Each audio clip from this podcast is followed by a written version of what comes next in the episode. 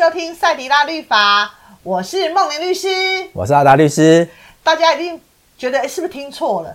没有听错。今天呢，我好兴奋哦，我可以呢代班大影子的位置，要当主持人，我要来访问我们的阿达律师的。那我今天要访问什么议题呢？其实，呃，最近在媒体里面也有一则，就是说，呃，有一个小三，那他呃，基本上他可能呃被告了之后，然后因为原配去收集了很多的证据，然后可是之后他后来反告原配，就在搜证的过程里面，他觉得那些有侵犯他的隐私或者是等等的，所以这个因为对于我这种专门做婚姻案件律师，我也在想，对耶，有时候我们对于这种案件搜证当事人的拿捏的部分，所以我在想，哎，今天我刚好可以来访问一下我们曾经当过法官的阿达律师，来告诉我们大家，在这种证据收集的眉角上面有哪些地雷，千万不可以踩。好，我我觉得就是，呃，在法院处理的呃过程当中，我们常常讲说，一个是程序问题。一个是实体问题，那程序问题当然就是，诶，你的手法、你的方法、你的手段是不是合乎法律的规定？那实体的问题就是所谓的发现真实。好，所以到底觉得真实比较重要，还是认为说方法、程序、手段比较重要？那我我觉得一般来讲，呃，以我们的国民的感情来讲，大家都可能都觉得发现真实比较重要，好，但是基本上我们的立法其实有受到呃，尤其尤其是可能在英美法上有所谓的毒苹果理论，好，如果说你的根源是呃不正确违法的，那你可能结出来的那个苹果，我们叫做毒苹果，就这个东西就不可以吃，不能够采用。好，所以说，如果说就呃，在英美法在在这证据法则里面有所谓的，就是如果你是违法取得的话，这个证据就要被排除掉，不能够使用。那这个东西当然对于有些我们刚才讲的说，有些人认为发现真实比较重重要啊，即使这个证据是违法取得的，但是它就是能够证明就是那件事情啊，哦，所以发现证呃发现真实比较重要，即使违法取得的还是可以用的。好，所以其实，在一直在法学上都有这样的争执，到底程序正义比较重要，还是发现真实比较重要？那呃，我们基本上我们在现在国内的法律来讲，我们可以分两个部分，一个是所谓刑事诉讼、刑事案件的部分，另外一个是民事诉讼的部分。那刑事案件的部分，在刑事诉讼法里面，它有规定的一些是所谓的不合法取得的证据要被排除的。好，所以。这些的在刑事案件里面，诶，某程度的部分就可能有引用我刚才所谓的英美法里面所谓的毒苹果理论的情形。如果是违法取得的，呃，不合法取得的证据就不能够使用，在这个案件里面就是必须要被排除。法院在审判的时候就不能够拿来认定事实的证据。好，但是我们的民事诉讼法里面并没有像刑事诉讼法里面对于证据法则这样的一个规定。好，所以。刚才就是梦玲律师提到的是说，诶，在所谓的侵害配偶权，因为我们现在基本上通奸罪已经就是除罪化了，所以现在对于这种诶侵害配偶权的部分，我们一般现在来讲都是在民事诉讼里面，呃，请求损害赔偿的部分。嗯，那所以在这个这种案件里面，其实我们这就就常常看到说，因为说实在的，呃，即使通奸除罪化了，但一般的社会舆论对这样的事基本事实都还是谴责的。对，好，那所以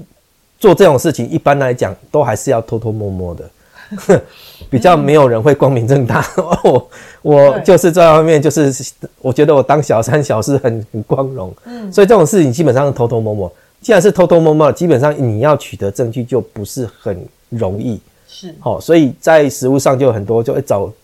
征征信社啊。嗯跟监呐、啊，对，好，或者装那个 GPS 记录器在你的车上啊，对，哦，或车上有行车记录器啊，对，啊，行车记录器万一设定上你就是有录音的 哦，在车上讲的对话就被拿到了，对，哦，或者说有一些人就是哎、欸、去偷看配偶的手机，对，好，哎看到里面的讯息，哎、欸、有一些哎、欸、不正常的对话。截图，哦，其实现在其实很多要主张侵害配偶权，你说现在要抓奸在床，基本上那都是很难的，嗯，就是现在就是通奸已经除罪化，警察不会配合。就是你去抓奸了，跑到汽车旅馆，直接就破门而入，这样子基本上现在已经很少了。所以，哎，好像取得这样的证据是越来越难了。所以现在很多就是必须要嗯用这样我刚才所说的那些方法来证明，但这种方法基本上有些过程里面基本上都是呃可能啊，比如说你去看配偶的手机，看他跟别人的对话讯息，这基本上也也等于是妨碍他的秘密了。嗯。哦，因为他的手机是他个人隐私的东西，那你也是侵害他的隐私权。嗯，所以你这样子取得的这样一个，比如说，诶，他跟小三的对话讯息里面就讲到啊，他们两个人可能可能去去去做一些不违反一般正常男女应该交往做的事情。对，那你就认为这个侵害了配偶权。对，我提出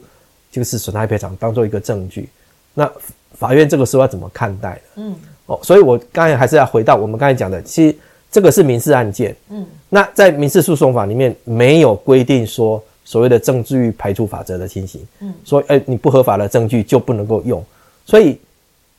那是不是一定不合法都一定可以用？所以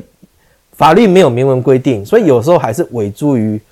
就是民事庭的法官他去做一个判断。对，那这个判断的部分，我觉得面目前实务来讲，呃，经过了一一阵。一段期间的部分，最高法院其实有做出几个的判断的标准。嗯，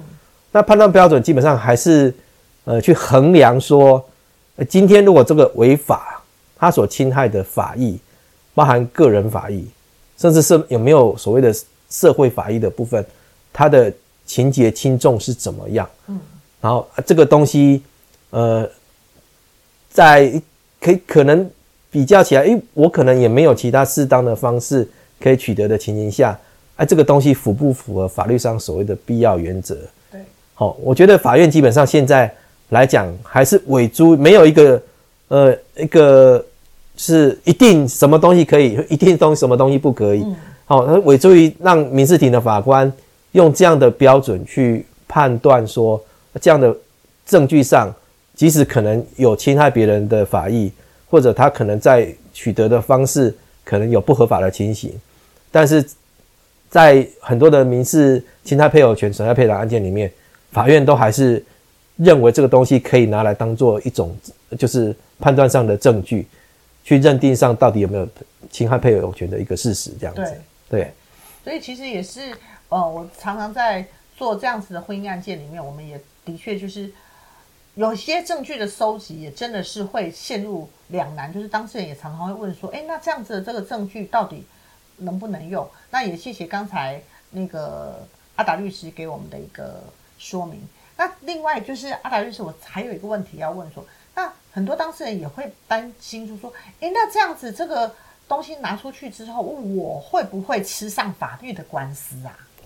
我我觉得这个东西，呃，当然还是有可能啊。嗯，所以我刚才讲说，去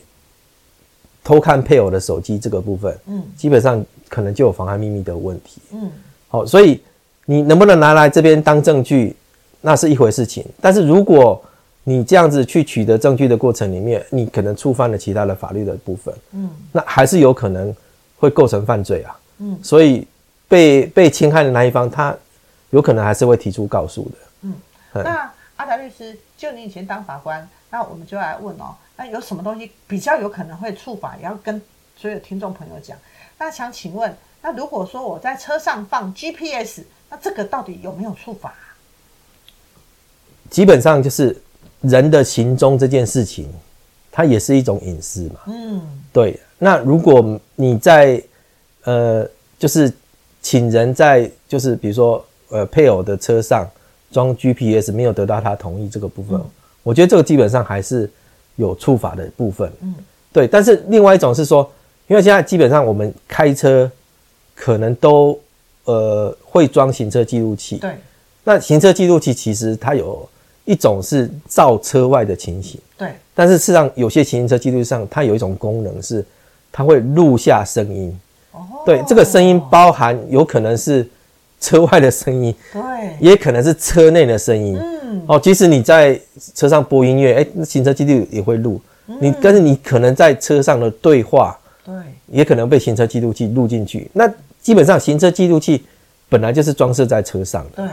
哦，那当然你，你你要讲说，哎、欸，这个车子有没有说一定单独是谁使用？嗯，当然有些先生使用，但是太太有时候可能她也会开车，嗯，太太也可能会使用，嗯、所以有些如果说，哎、欸，有些人可能比较呃会提防这件事情，他可能就会把那个要录声音的录音的功能把它关掉，对，就没有就不会留下证据这样子。嗯、但是如果没有关掉，万万一、欸、太太。可能利用他开车的时间，啊，就去 把里面的那个记忆卡拿下来去 copy。那我觉得这个东西啊，因为太太可能基本上也有使用，她自己可能有车钥匙啊，我可能也去使用。我觉得这个东西可能就，嗯，比较没有所谓的就是触法的问题啦。那我们又很长久，当事人会会问到啊，就是说，诶，那我们家就只有一台电脑啊，那我就上去的时候啊。然后啊，那个电脑就会直接登进去我老公的那个 email 账号里面，然后我就可以看到很多的，或者是就可以直接登录我老公的 line 里面，我就看到很多对话啊，而我也没有很 很很刻意的要去妨碍他的隐私啊。那这样子，这个到底有没有违法啊？所以现在变成说，她老公自己有在那个呃电脑里面，他有没有自己把它设为一个？我我我们还是要认定你是不是一个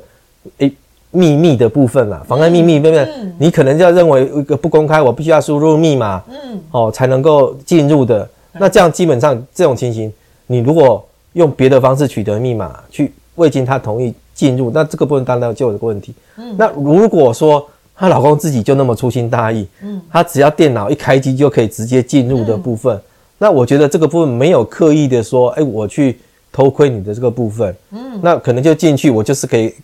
就很很公开的，你就把这个东西放成你是有点是公开的一个一个资讯的部分，我觉得这个东西就比较没有妨碍秘密的问题了。嗯，对，所以当然这个东西有时候就被提醒之后，可能哦，那就就我我一定要设个密码，不能够随便进去了。那还有哦，还有我们当时也有也常会问啊，就是哎，那如果说我找征信社，我本身有没有违法啊？我我觉得征信社知道，你如果今天只是一个公开的行动。比如说征信社，我就是跟着你，在知道说你从哪里开车到什么地方去，因为这是一个公开的行程。嗯，啊，基本上这样一个跟监的部分，当然，如果说社会秩序违法，另外另外有一个说无故怎么样的情形，但是我们先撇开撇开不论这个部分。那我觉得就是，如果是一个在一个公开场合的部分，我就是跟着你，嗯，好，然后知道你的行踪等等的部分，我觉得这个东西。基本上没有什么违法的部分，嗯，但是如果征信社有更进一步的部分，比如说装窃听器，对，好，那未经别人同意装窃听器啊，或者在车上装 GPS 啊，嗯，好，是或或者就是，呃，我们就用这样的方式的话，我觉得这个部分可能就有处罚，是，对，对，所以谢谢今天阿达律师给我们大家这么多的提点，不管今天是原配还是原配以外的人听到了。这一集真的就是赚到了，对，这个身为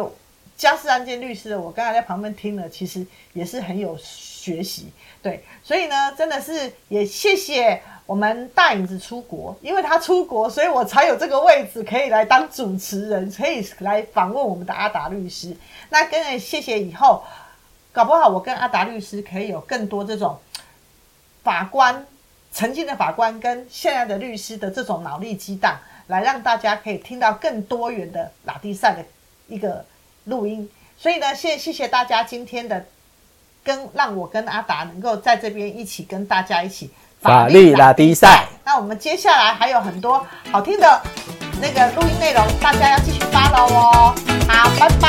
拜拜。